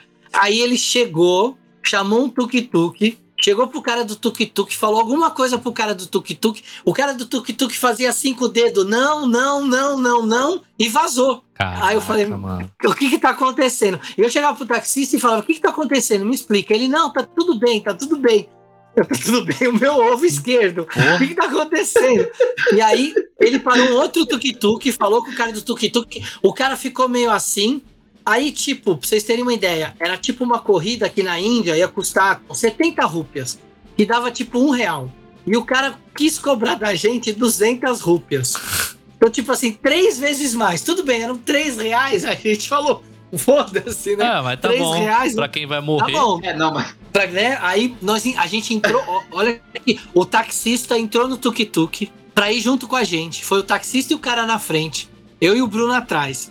A gente entrou num lugar que, sério, se você acha que favela do Rio é barra pesada, você não tem lugar, não tem noção do lugar que eu entrei. Deus me livre. Cara, era muito bizarro. Ninguém, não tinha carro, não tinha nada. Tinha um estacionamento de vaca. Vocês terem uma ideia do lugar que a gente chegou. Caralho. E era um monte de rua estreita, cara. Que se alguém fech... se, se, se, se um cara parasse na nossa frente e um cara parasse atrás da gente, a gente não tinha como sair dali. Sim. E aí o cara andando pela rua, andando pela rua, de repente a gente chegou numa rua, e aí de uma, uma rua transversal saiu um moleque.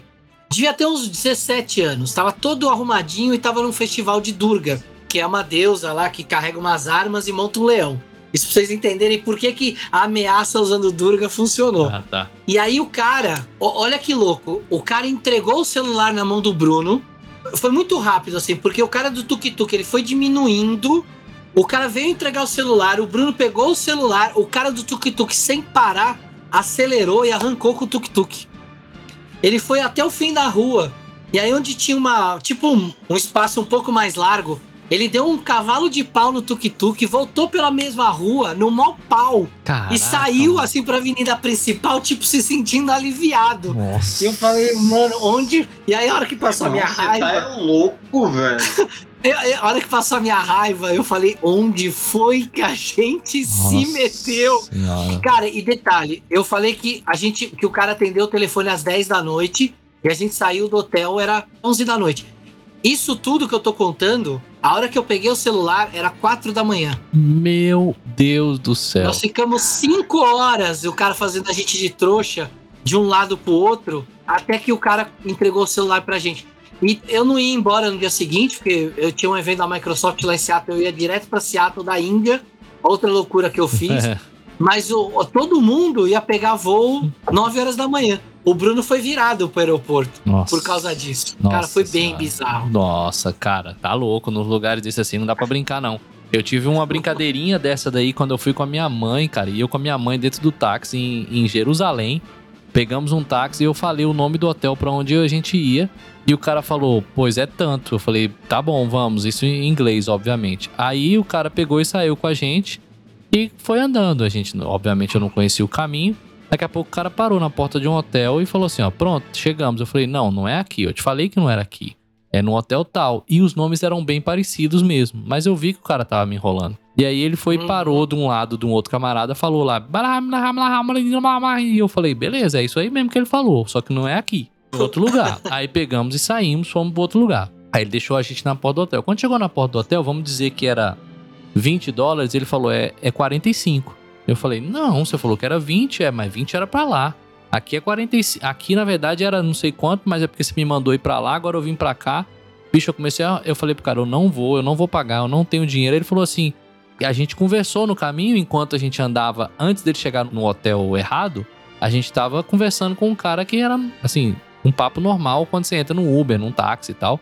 E eu falei pra ele, não, amanhã a gente vai visitar tal coisa, no outro dia a gente vai visitar tal coisa, daqui a gente vai fazer não sei o que e tal.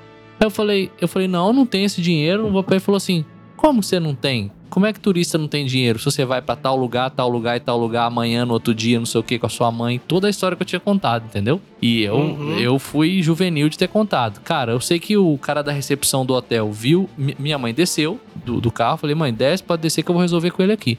O cara da recepção desceu. Pra você ter uma ideia, o cara meteu a mão no bolso, pagou pra mim, pagou tudo que o cara falou assim: entra. Aí quando chegou lá dentro, ele falou assim: pelo amor de Deus, não entre em confusão com esses caras. Primeiro, ele já sabe onde você tá hospedado.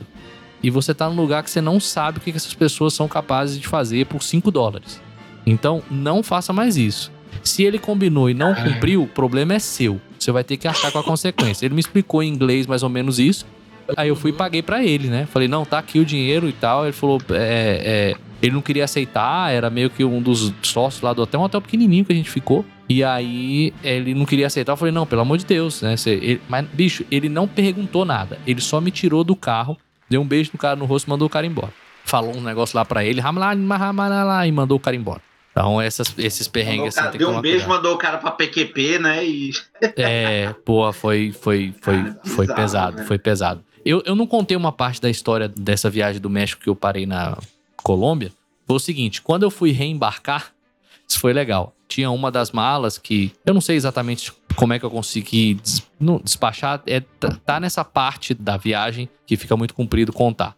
Eu tava embarcando de volta e na Colômbia você faz um monte de raio-x pra embarcar. Fez raio-x na entrada do check-in, faz outro raio-x lá na frente e outro já no portão de embarque, assim, na porta mesmo do avião. Quando eu fui pra esse último, o cara mandou eu abrir a minha mala. E aí, de repente, ele tirou da minha mala uma garrafinha de suco maguari. Eu tava levando suco de caju pro México que meus amigos pediram, que não tinha. Como diz uma amiga minha aqui, carru. Carru. levando suco de carru. Ca- Ela um dia chegou aqui e pediu carru. Depois vocês veem como é que chama caju em espanhol. Mas não é carru. Aí ela foi. Aí, bem, enfim. Aí eu fui, o cara chegou uma garrafa de suco maguari. Quem conhece suco maguari aí, o cara girava a garrafa assim, ó, e ele tem meio que um concentrado, né? com Um, um- uma precipitação, né? Fica aquela parte Uhum. assim, e aquela água, e ele girava esse suco pra um lado e pro outro, falava assim, mas o que, que é isso aqui? Eu falei, isso é suco. Suco de quê? Eu falei, dessa fruta que tá aí, do Brasil, só tem no Brasil. Mas isso aqui dentro é o quê? Eu falei, é suco. E ficamos nessa uns dois minutos. É a bebeu polpa da fruta, o né? que que, o que que é isso? Suco. E por que que é assim? Falei, Por causa do suco, da fruta. Aí ele. E, e esse suco é de quê? Eu falei, dessa fruta aí que tá aí no rótulo. E de novo, eu tava. Ele. Eu, é, e dessa vez no aeroporto era inglês, né? E eu não sabia a menor ideia do que, que eu falava. Caju. Era caju, meu. Não sei o que é caju. E aí eu não conseguia falar. O cara liberou. Mas o meu medo foi na hora que ele mirou nos pacotes que eu tinha de farofa meu com medo de perder irmão, farofa, eu é falei porque agora já era, né? Agora já era, porque ele vai mirar aquele pacote. Se o meu suco tava suspeito, um pacote de farofa, já era, perdi, né? O cara vai balançar, aquele som vai abrir, vai virar um PT todo. O melhor da história é que na época eu não sabia que o café colombiano era famosíssimo. Quando ele mirou o pacote, que tava virado de cabeça para baixo, não tava. Porque a farofa Yoke tem aquela foto, né? De uma coxa de frango, de uma carne, né? Aham. Só que tava virado de boca para baixo. Ele viu aquele pacote prateado. Aí falou pro outro: Não, isso aqui é café. Só falou isso. Isso aqui é café. Porque todo mundo compra café na Colômbia. Menos eu, não sabia. Aí ele foi, pegou e passa. Pra... Não, isso aqui é café. Passa pra frente. Eu falei: Puta merda, graças a Deus. Nem falei. Claro que eu fiquei calado. Falei: Não, não é café, não. Não. Fiquei quietinho, passei e fui embora. E aí não, foi. não, é farofa, é farofa.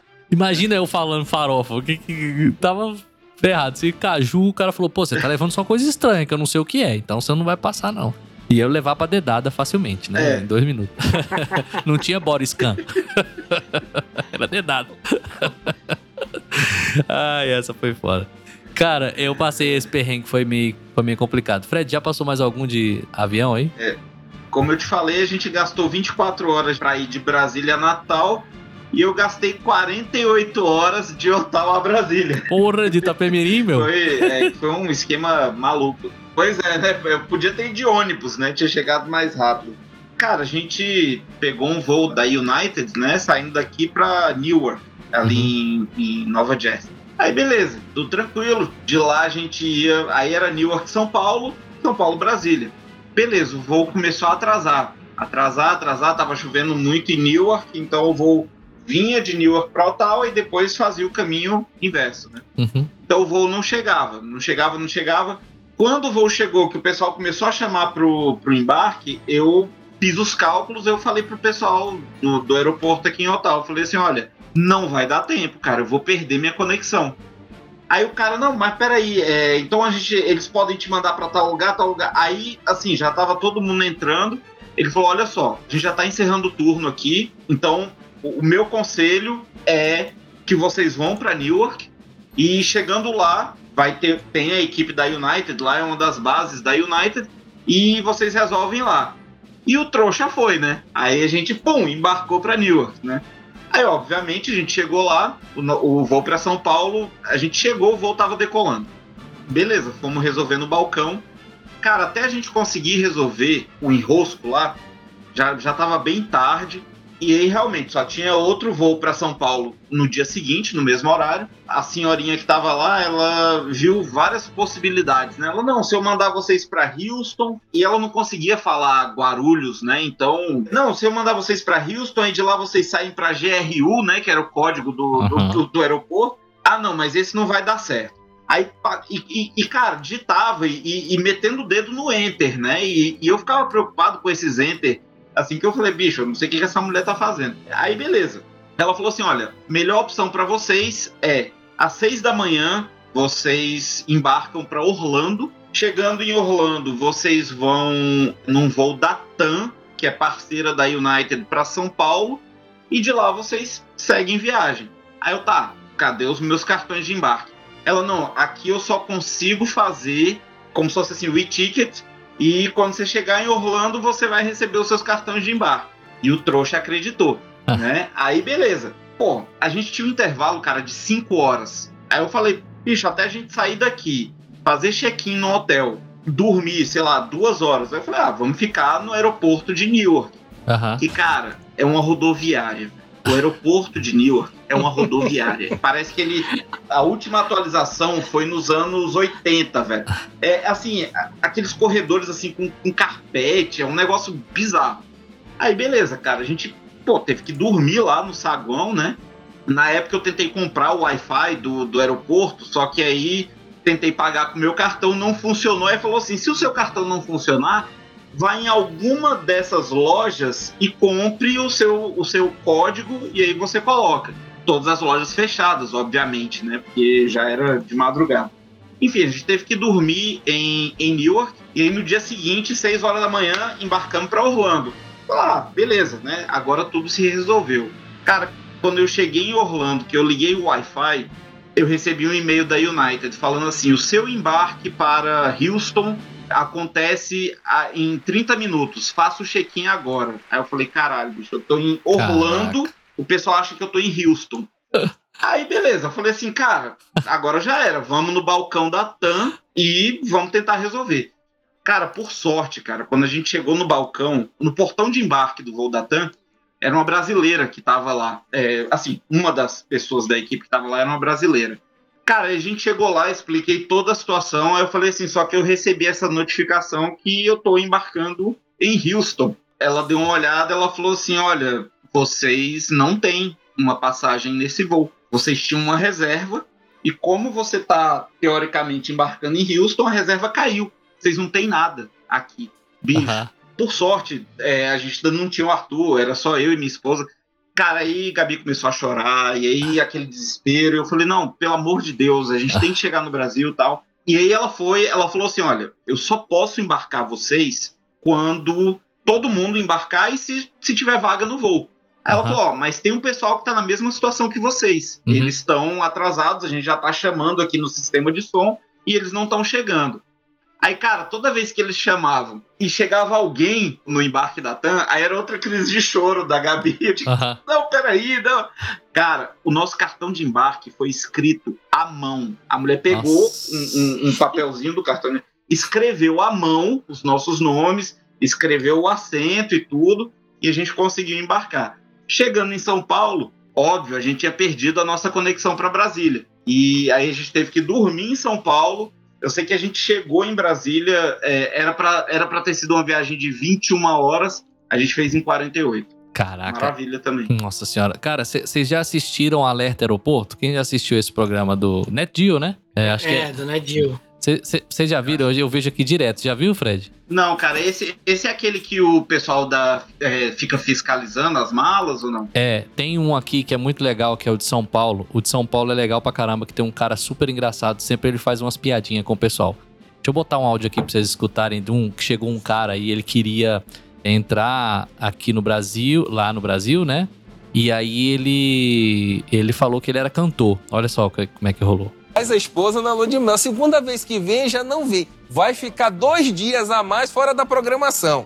Agora, vamos fazer a prova se ele realmente é cantor. Amigos meus, como será? Jerusalém, Jerusalém. Olha, pra mim tá resolvido. Muito obrigado. Seja bem, mais uma vez, seja muito bem-vindo. Sua voz é muito bonita. Parabéns, tá bom? Obrigado. Resolvido o problema, velho. O negócio é o seguinte, o cara queria. Esse é o policial federal falando com ele, falou assim: não, tem alguma coisa errada, não sei o que, mas ele falou que é cantor. Aí depois que resolve tudo, ele fala assim: vamos fazer a prova se ele é cantor mesmo. E botou o cara pra cantar. Se vocês pegam a imagem disso depois, é no meio do controle aduaneiro, entendeu? Esse cara podia estar tá aqui conversando com a gente, falando assim: eu passei um perrengue para chegar no Brasil, mas a minha voz me salvou. Eu cantei aqui.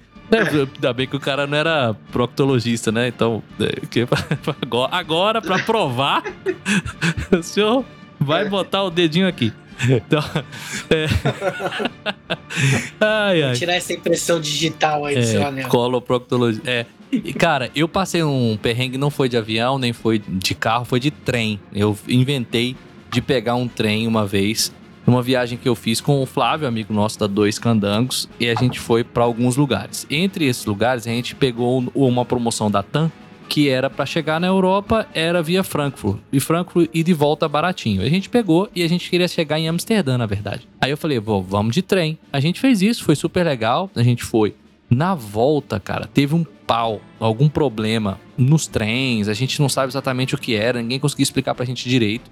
A gente não conseguiu saber o que era, mas deu um, um pau e a gente falou assim, cara, nós não vamos chegar. Vamos perder esse voo de Frankfurt e vai dar um problema sério para nós para remarcar, porque era aquelas promo da TAM violenta, né? Que aí quando você perde, perde, acabou, né? Não tem conversa mais. Então você perdeu, acabou, já era. A gente já tinha passado um perrengue do voo de Frankfurt para Frankfurt para Hong Kong, mas aí você fica para o episódio número 2. Mas cara, o problema disso aqui foi o seguinte: no meio do caminho, o trem começava a parar do nada. E o pessoal falava: vocês têm que descer e pegar um outro trem. E eu não sabia que nos interiores aí da Europa, enfim, eu, a gente estava no interior da Holanda e tal, Alemanha, o povo não fala inglês não. Você pensa que todo mundo na Europa fala inglês? Fala não. Os caras falam lá o que eles falam. E a gente tentava se comunicar e não conseguia. Para piorar a situação, escuta só. a gente tava com umas malas grandes, a viagem foi de 20 dias. Numa dessa de embarca, desembarca, embarca, desembarca, todo mundo tentando embarcar no trem, meu irmão, a porta fechou, eu fiquei dentro do trem e o Flávio fora. E o trem saiu. Caramba. Putz. E eu falei, meu Deus do céu, perdi o cara, agora como é que nós vamos fazer? E o pior, com as malas trocadas. Ele, me, ele falou, peraí que eu te ajudo. Eu falei, peraí que eu te ajudo também. Eu com a mala dele, ele com a minha mala, o trem saiu e a gente ficou um separado do outro. Por sorte, aí eu consegui um Wi-Fi. Enquanto a gente tava esperando esse trem, a gente conectou, então sabia que ele tava conectado. Aí eu falei, como é, qual é a melhor forma, né, de fazer isso? Eu acho que eu, acho que eu fui até esperto. Eu desci na estação seguinte, desci na estação seguinte e falei, bicho, estou na estação seguinte, pega o próximo trem que tiver aí e desce também. Nós vamos perder um tempão, mas é, é o jeito. Eu tô com a minha mala, você tá com a sua mala. Conseguimos, mas na hora deu um desespero, porque o pessoal não falava inglês direito, cara. Assim, ou, ou, ou- mal falava, entendeu? Então passei esse perrenguezinho aí de trem. Você já. Alguém já viajou de trem? Já viajou de trem, Léo? Já, cara, viajei de. Peguei o Eurotrem, cara. Fui de Paris para, fui de Londres pra Paris pelo Eurotrem. Ah, muito bom. É, eu não. Eu, e, eu e- isso foi inclusive a, a minha viagem quando eu cheguei em Paris desembocou numa roubada. Então conta. Porque a hora que eu cheguei na estação em Paris, eu cheguei ali pra um cara com o colete do governo da França na estação e falei assim: onde que eu pego o Uber aqui? Ele falou: "Ah, você quer pegar. E aí, não- óbvio que ele não falava inglês. Aham. E eu tentando falar o meu, inglês, meu francês macarrônico. E aí o cara, não, vou te levar ali onde pega o Uber. Eu, cara, funcionário, né, do negócio aqui do Sussa. E o cara me levou no lugar e começou a ficar meio longe da onde era o, o lugar ali onde eu tava. Eu comecei a achar estranho, não sei o quê. Aí chegamos num lugar que tinha um monte de carro parado. Aí ele falou: ah, esse cara aqui é Uber. Falei, tá, mas eu não vou chamar pelo aplicativo. Ele, não, não, não precisa. Você combina um preço com ele, ele te leva até o, até o hotel. Olha. Aí eu falei, ah, mano, me ferrei. Aham. Acabei de me ferrar. Entrei no carro, o cara era da Zâmbia. Falava, falava inglês, não falava muito bem, mas falava inglês. E aí eu comecei a falar com o cara da Zâmbia, trocar ideia com ele. E aí falei, quanto que é, né? Eu tava dentro do carro, ele ainda não tinha ligado o carro. Eu falei, quanto que é? Ele falou, ah, 50 euros. Caraca. Aí eu falei, caraca, 50 euros para ir até o hotel. Ele, ah, cara, é o preço aqui da rodoviária, não sei o que, aqui da estação. Aí, eu, mano, eu já tava dentro do carro do cara. Vamos, vai. Aí eu falei, você aceita cartão? Aceito. Ah, então beleza. E aí fomos. E aí, no chegando perto do hotel, ele parou o carro em frente a um banco. E aí ele falou assim: ah, é, você pode ir lá tirar o dinheiro. Olha. Aí, aí eu falei assim, como assim tirar o dinheiro? Aí ele falou, aí eu falei, eu perguntei se aceitava cartão. Ele falou, eu aceito. Mas aí eu paro no caixa eletrônico, você tira o dinheiro e me dá o dinheiro. Olha. E aí, cara, eu tava com um cartão que não tinha, que, que tinha saque internacional, mas eu não tinha avisado o banco nem nada. Porque quando que você saca dinheiro? É. E assim, eu, não- eu, eu tinha dólar, mas não tinha euro Uhum. tinha pouco euro, na verdade, né? Tava co- comprando no cartão. E aí, eu cheguei, aí eu, beleza. Eu fui no caixa eletrônico, tentei tirar, não rolou. Aí voltei pra dentro do carro falei, cara, não rolou. E aí ele, ah, eu vou te levar em outro caixa eletrônico. Eu, eu me senti num sequestro relâmpago, tá ligado? Totalmente. Aí, Ah. beleza, o cara pegou, me levou no outro caixa eletrônico, eu, eu não consegui sacar a grana. E aí eu falei pra ele, cara, não, não tô conseguindo sacar o dinheiro. Ah, então como é que a gente vai fazer agora? Eu falei, eu te pergunto. Eu É. te perguntei se aceitava cartão, você falou que aceitava, e agora, meu amigo? Eu só tenho cartão. Aí ele, ah, não, não tem algum jeito, não sei o quê. Aí eu lembrei que eu tinha, tinha, tinha, um dó- tinha dólar guardado. E aí eu virei pra ele e falei assim: Ah, eu tenho dólar, pode ser? Ele pode, mas aí eu vou ter que fazer a conversão. 78 Aí eu dólares. falei, nossa, mano, de- deu 75 Eu dólares. quase acertei. Ele pegou. Quase, cara. Aí eu falei, que Um e meio. desgramado, cara. Ai, que aí, merda. cara, foi uma. Aí eu paguei, cara, mas paguei com uma dor no coração. E assim, o cara foi de boa, sabe? Em nenhum momento ele chegou a fazer aquele tom de ameaça. Mas, mano, você tá num país estrangeiro, com um motorista que também é estrangeiro.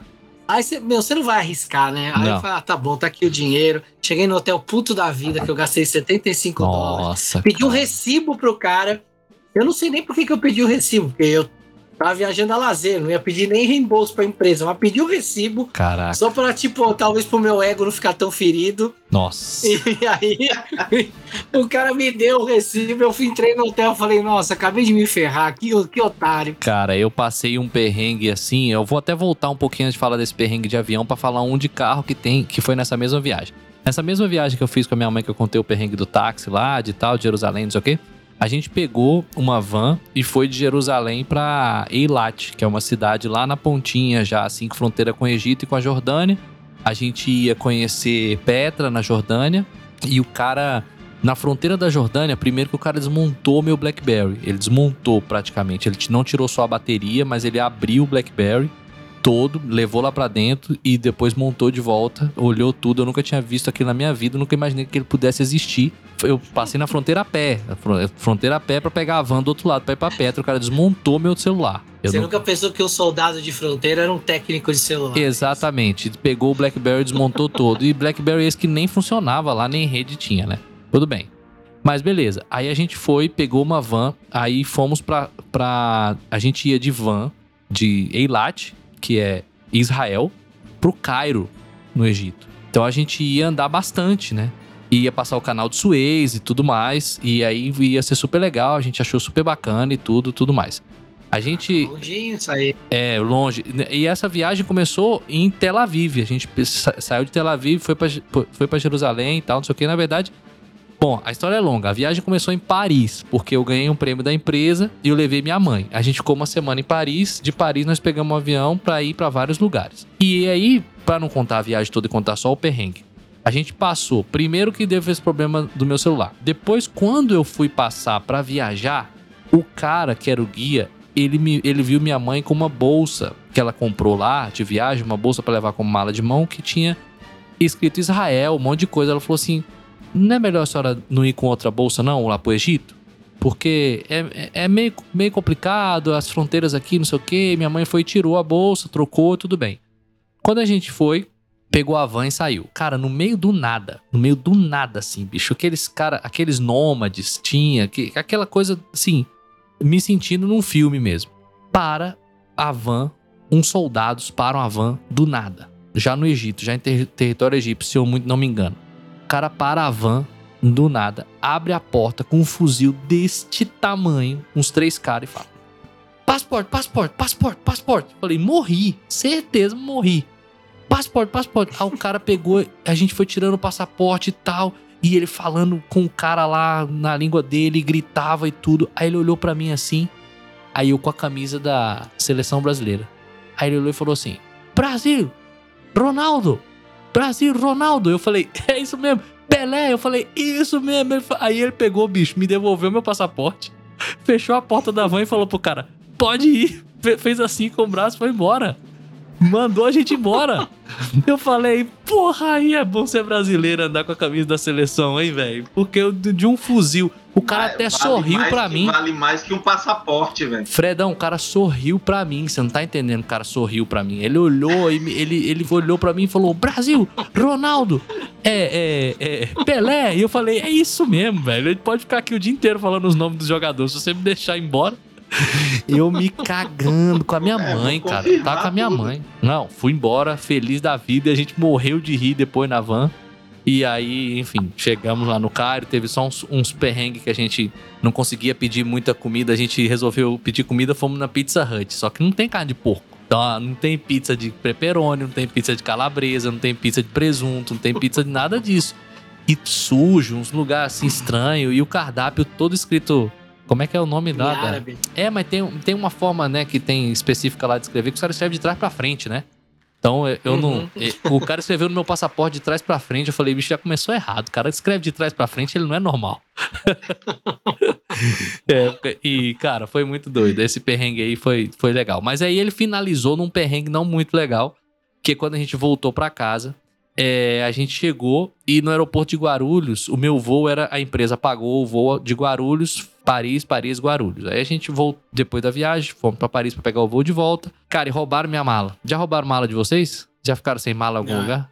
Não? Ainda não. Ainda Cara, é muito, Não, cara. é muito frustrante. A gente Não, e, e outra coisa, eu nunca tive, eu nunca tive sequer uma mala extraviada, nem nesse voo que eu fui mandado para Orlando, sendo que teoricamente eu estaria em Houston. Cara, minha mala chegou no Brasil, tudo certinho. Nunca Cara. tive uma mala extraviada e muito menos roubada. Olha pra você ver, eu passei perrengues de peso de mala dentro da Europa, no meio do check-in lá, minha mãe passando coisa de uma mala pra outra pra dar o peso certo, botando na mochila, fazendo o que for. É, a gente comprou essa mala em Roma, nessa, nessa mesma viagem, numa, ma- numa lojinha de rua, no camelô, enchemos de coisa e tal, com as coisas que a gente tinha feito numa semana de Paris. Então a gente comprou lembrança pra todo mundo e eu tinha comprado uma câmera nova e peguei a minha câmera antiga que eu tirei as fotos de Paris toda e a gente foi na Disney. A gente fez, é, cara, muita coisa legal em Paris. Eu peguei essa câmera e botei dentro da mala. E não me lembrei que era ali. Porque não- você não despacha uma câmera, né? Nunca. Mas eu não lembrei. Coloquei ali, comprei uma nova e segui tirando foto com ela. Quando a gente chegou em Guarulhos, eu desembarquei e fui pegar um voo doméstico para Brasília, que era o que eu tinha eu pago do meu bolso. Aí eu falei pra mulher, é, ela falou: ó, o não, senhor vai ter que pagar excesso, né? Porque o senhor só pode levar uma mala de 23 quilos, a mala do senhor tem 32 e tal. Eu falei: não, mas eu tô vindo de um voo internacional da mesma TAM e eu comprei tudo junto e tal, não sei o que, não sei o que. E ela foi resolver o problema e eu vi a minha mala saindo assim, foi embora. Foi a última vez que eu vi essa mala. Quando eu cheguei em Brasília, desapareceu a mala, não encontraram. é, e ali dentro tinha um montão. Bicho, eu comprei camisa e gravata em Roma, que eu trabalhava em gravatado, camisa it- italiana, gravata, é, um monte de lembrancinha. Cara, só de chaveiro da Torre Eiffel eu tinha 30 que eu tinha comprado pra distribuir pra galera. tinha 30. Esse chaveiro, inclusive, me deu problema na fronteira com o Egito. Na ida ainda, que eu já tinha passado por lá, por Paris, o cara fez eu abrir a mala porque ele não entendia aquele pacote no raio-x. Ele olhou aquele pacote cheio de, de umas coisas estranhas e olhou e tal. A gente voltou pra Paris, voltou pro Brasil, perdi a mala, tive que botar a TAM no pau, é, perdendo mais um patrocinador aí. É, tive que botar a TAM no pau. não só cervejas. Vamos perder agora qualquer outra possibilidade de qualquer empresa. E, e ganhei, mas não, mas não ganhei o que eu queria, mas ganhei. Ganhei um pouco de. Ganhei dano moral e dano ma- material. Foi 5 mil reais na época. Fiquei com 4 mil, mil eu paguei pro advogado. Enfim, é, esse perrengue de perder mala aí é muito ruim. Mas você ainda, mas você ainda conseguiu é, não pagar o excesso, né? Porque quando você falou perrengue de mala, bicho, a minha vinda pro Canadá de mudança, cara, foi um perrengue master no aeroporto, porque eles falaram assim, é, como era viagem, né? Tipo, você tá se mudando pro país, a gente apresentou a documentação, aí você podia levar um volume extra de bagagem. E a questão do peso, é, não precisava ser um peso certinho em cada mala. Uhum. Mas aí quando a gente chegou no embarque em Brasília, a, a- a amiguinha que tava lá da TAM, né? A mesma TAM, então TAM é, já não patrocina nós. Ah, é. é, ela falou assim: não, o limite só pode ser de tanto por cada mala. Vocês estão excedendo aqui, cara. Era a nossa mudança, velho. Aham. Então, assim, aí saiu meu pai correndo no aeroporto para comprar uma outra mala e a gente remanejando as malas, assim, no, no, no check-in, cara. Né? A nossa mudança sendo remanejada no check-in. E aí, quando a gente conseguiu arrumar tudo, ela falou assim: não, tudo bem, tem um excesso, porque vocês estão levando um volume extra. Eu falei assim: não, é, aqui, ó, pela passagem da, da, da TAM com a Air Canada, a gente pode levar ela. Não, isso só é válido de São Paulo para o Canadá. Eu falei, cara, a passagem é a mesma. ela falou assim: olha, senhor, ou você paga a multa, ou você vai perder o seu voo. Porque já tá, já tá perto de ser a última chamada do, pro embarque, né? Aquela, aquela atendente assim, bem, né? Aí eu falei assim, Tipo, cara, eu falei, Gabi, paga É, essa não sou eu merda. que vou voar, foda-se. É, e eu, e eu negociando com. é, e eu vendo o negócio de documentação com a mulher. Eu falei, Gabi, vai na loja da TAM, paga. Ela- não, eu até falei pra ela, posso pagar aqui? Não, tem que ir na loja. Claro. Aí Gabi foi lá, pagou, chegou com o recibo, aí a gente embarca. Aí quando a gente chega na Canada em São Paulo, aí a mulher fala: não, vocês não precisavam ter pago isso.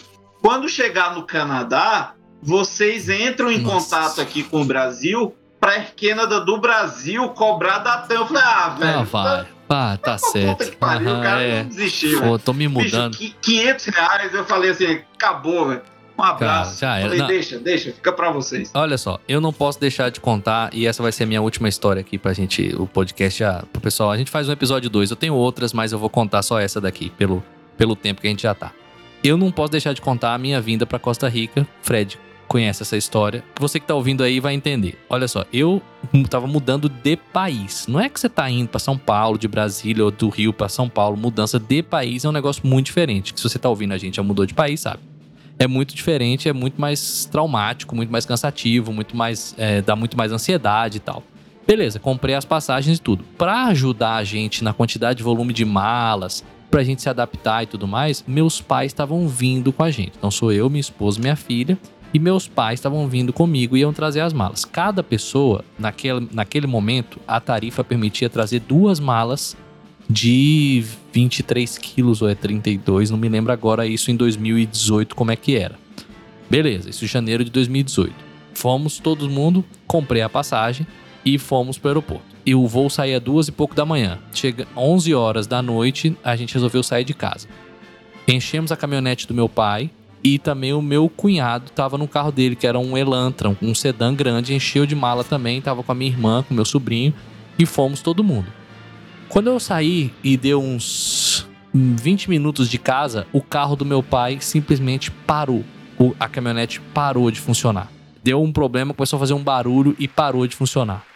Cara, nós simplesmente estacionamos o carro no meio de uma avenida, então pensa que você tá, Léo, na marginal. Eu estacionei no canto e falei: o seguinte, não tem muito o que fazer. Se eu for pedir guincho aqui, já era, né? É, porque o que, a gente tá, o que a gente ia fazer? Quem ia trazer o carro de volta era- ia ser minha irmã.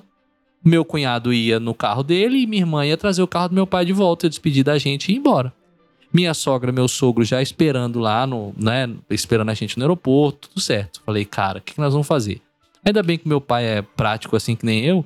Falou, peraí. Ligou pro meu tio e falou assim: olha, eu tô deixando o carro em tal lugar e a chave tá no pé do poste. O carro não liga mesmo? Não anda mesmo? Ninguém vai roubar, né? Você vem aqui, pega um guincho que eu tô indo pra Costa Rica com o André, já são 11 horas da noite, eu tenho que chegar lá meia-noite no aeroporto pra dar tempo direitinho de ir. Pegou e deixou a chave lá no pé do poste, deixou a caminhonete parada lá, uma via iluminada pra quem é de Brasília foi no Eixão, no início do Eixão, é no Eixão Norte, depois, depois da ponte ali já paramos, o carro parou. Fomos embora, chamamos dois Uber pra pegar a gente, colocamos as coisas tudo dentro do Uber e aí meu cunhado foi no carro dele mais dois Uber pra poder caber as malas. Eu tava na caminhonete, então a caminhonete tava cheia. Beleza, Léo. Chegamos no aeroporto feliz e contente porque saímos desse perrengue, né? Acabou esse perrengue do carro, indo pro aeroporto, tranquilidade. Aí vamos fazer então o check-in. Aí começamos a fazer o check-in. Aí primeira coisa o cara falou assim: "O nome da sua mãe não tá conferindo aqui não. O nome da minha mãe tava com um, um- ela tem dois nomes, né? Tem dois nomes e dois sobrenomes. E eles botaram invertido. O nome dela é Ivone Iris, eles botaram Iris Ivone. E não embarca, né? Embarca. O cara falou: eu preciso que você altere. Só que eu tinha comprado por agência. Então eu não consigo alterar. Só a agência consegue alterar. E era um dia já meia-noite. Então, ou seja, eu não conseguia falar com ninguém. Casos à parte de eu ter comprado essa passagem de um amigo meu e que me disse que, que era tudo tranquilo, que era um primo dele que tinha essa agência, eu peguei e falei, vou ligar pra ele, né? Enquanto eu pensava em ligar pra ele, o cara pegou e falou assim: Mas a gente tem um outro problema aqui antes do senhor ligar. Só a, a passagem da sua mãe, mesmo com o nome trocado, é a que tá válida. O resto tá dando pra mim aqui tudo void, tudo cancelada. Eu falei, mas como, meu amigo? Você tá maluco? O que que tá acontecendo? Cara, e a gente tinha, Léo, 96 quilos de bagagem, todo mundo. Cinco pessoas, quatro adultos e uma criança. Uma mudança de país. Minha irmã com um filho de 3 anos lá, 2, 3 anos. Minha sogra, meu sogro de 70 anos, todo mundo lá esperando pra se despedir da gente pra gente ir embora do país. E o cara falou: tá tudo cancelado. Eu falei, mas como é que pode? Ele falou assim: a, a agência emitiu a passagem e não pagou a fatura pra Copper Airlines. Caraca. E eu falei, agora fudeu. Agora vai fudeu grande. O, é alguma coisa tá muito errada nisso aqui. Peguei o telefone, liguei pra esse meu amigo que tinha comprado as passagens pra mim, paguei pra ele à vista e ele falou, cara, foi sei lá 9 mil reais na época em 2018 e ele falou: Cara, pera aí que eu vou resolver, pode ficar tranquilo que nós vamos resolver. Você resolveu? Porque ele não resolveu. Eu. Se- Pode ficar tranquilo, nós vamos resolver. Vamos, você vai voltar pra casa, né? Você, vamos resolver. Você vai voltar pra casa, você não vai hoje. Meu irmão, voltei pra casa, velho. Você imagina isso? Nós voltamos todo mundo pra casa. Eu me lembro que eu cheguei em casa, abri a geladeira. Minha mãe gosta muito de corona, tinha uma corona. Eu peguei uma pra mim, uma pra ela. Falei, vamos tomar uma cerveja? Era três horas da manhã já. Aí abrimos essa cerveja e depois fomos resolver. Como é que foi a resolução? Eu tive que comprar outras passagens. O cara não resolveu. O cara não resolveu. Eu tive que ir no aeroporto. Paguei 18 mil reais Nossa. em três passagens em 2018. Por quê? A Mônica, minha esposa, falou assim: não compra dos seus pais, porque eu tenho certeza. Porque o cara, o cara virou pra mim e falou assim: pode resolver que eu vou te reembolsar. Ela falou: não faça isso, porque ele não vai te pagar, porque se fosse pra ele resolver, ele já tinha resolvido. Ele não vai. Se ele te devolver o dinheiro, já tá no lucro. Não faça isso. Eu falei: como é que nós vamos fazer com as nossas malas? Porque tinha um agravante. E aí vem o- os, os, os, os perrengues sucessivos. Por isso que eu deixei essa por último e queria contar, e apesar de ser um pouquinho longa. Nos meses de janeiro, fevereiro, a Copa não faz excesso de bagagem, nem que você queira comprar. Eles não fazem, eles não te vendem, porque é a altíssima temporada e eles querem dar prioridade para que todo mundo consiga viajar e que o porão caiba tudo. Então eles não, não vendem. Então não tinha como eu levar excesso de bagagem. O que, que eu tive que fazer? Isso era tipo uma quinta-feira. Eu comprei um voo para sábado, só pra mim, pra Mônica pra, e pra minha filha. Meus pais super frustrados, porque não iam mais, né? Meu pai ficando pra trás com esse problema pra resolver com um amigo. Esse amigo foi lá na casa dele e disse que ia resolver, que ia resolver, que ia resolver. Não resolveu nada. Depois foi resolver, sei lá, um ano depois, conseguiu devolver o dinheiro do que a gente tinha pago e, e só. E eu fiquei no prejuízo dos 18 mil mesmo, não teve jeito. Só que a gente, antes de ir, tinha um problema, cara. A gente precisava desfazer todas as malas pra priorizar. Porque eu não tinha priorizado. Eu tinha pego, enchido as malas e falei, pai, você usa a mesma roupa que eu, então nem leve roupa direito. Aproveita a minha. Mãe, leva um pouquinho de roupa só na mala de mão, lá a gente lava, você vai ficar lá 15, 20 dias, tá tudo certo. E assim a gente fez. Então as malas estavam com todas as nossas coisas que a gente queria levar. A gente teve que desfazer todas. Eu lembro da garagem da casa do meu pai, a gente botou todas as malas assim, ó, e começou a desarmar todas as malas e priorizar. Isso aqui não vai, isso aqui não vai, isso aqui não vai, isso aqui não vai, pra gente poder levar só a cota de bagagem que podia levar. Final das contas, quando eu cheguei na Costa Rica, senhoras e senhores, eu, a minha esposa e tudo que nós tínhamos, nós botamos dentro do Nissan Versa numa viagem só. Esse foi o que eu trouxe pra Costa Rica. Cheguei, aluguei o Nissan, coube tudo lá dentro, nós três e tudo lá. E essa passagem ficou por isso mesmo. Eu paguei do meu bolso. Depois meu pai resolveu lá com esse amigo, deu um, um cribocó danado. E enfim, vida que segue. Mas esse, assim, de longe, foi o meu maior perrengue que eu passei em viagens. E eu vou então, cara, passar pro nossos finalmente aqui do Depois de Umas. Vou passar a palavra pro Léo Lousada. Léo, nesse nosso episódio de viagens e perrengues, depois de umas. Pô, depois de umas, a gente é muito chique, né? Porque a gente falou de muito perrengue fora do país, olha só. Não é, Teve cara? os perrengues aqui também, mas teve os lá fora. Mas, cara, essa, essa história que eu contei da Índia, ela é o que a fez. Foi a cereja do bolo da viagem. Eu acho que os perrengues, se a gente não passar perrengue, a gente não tem história pra contar. Exato, muito bom, muito bom. Senhor Fredão Ribeiro, depois de umas. Cara, depois de umas, como o Léo falou, é, o perrengue só mostra pra gente o quanto é bom viajar. E como já diriam os paralamas do sucesso, o viajar já é mais que a viagem. Então, você passar perrengues na- nas, nas suas viagens, isso significa que você está viajando e que você está vivendo novas experiências. Isso é muito bom, cara. Como a gente sempre fala aqui, as piores histórias de se passar são as melhores de se contar. Muito, muito bom. Gente, foi muito bom estar com vocês até aqui. É, nesse momento, a gente vai terminando o nosso mais um episódio do Depois de Umas. Eu só tenho a agradecer a você que esteve aqui com a gente até agora. O Depois de Umas está no Instagram, arroba Depois de Umas. Se você quer falar com a gente pelo WhatsApp, é o 61998831316. A gente está aqui a cada 15 dias, às vezes toda semana, para falar de assuntos importantes, engraçados, mas para tirar você dessa pressão do mundo. Muito obrigado. A gente tá no nosso, na nossa segunda temporada com muito orgulho. Até o próximo episódio. Obrigado, Léo. Obrigado, Fredão. Um grande abraço pra vocês. Obrigado pra todo mundo que tá ouvindo aí. Valeu, até mais. Valeu! Valeu, galera. Um abraço.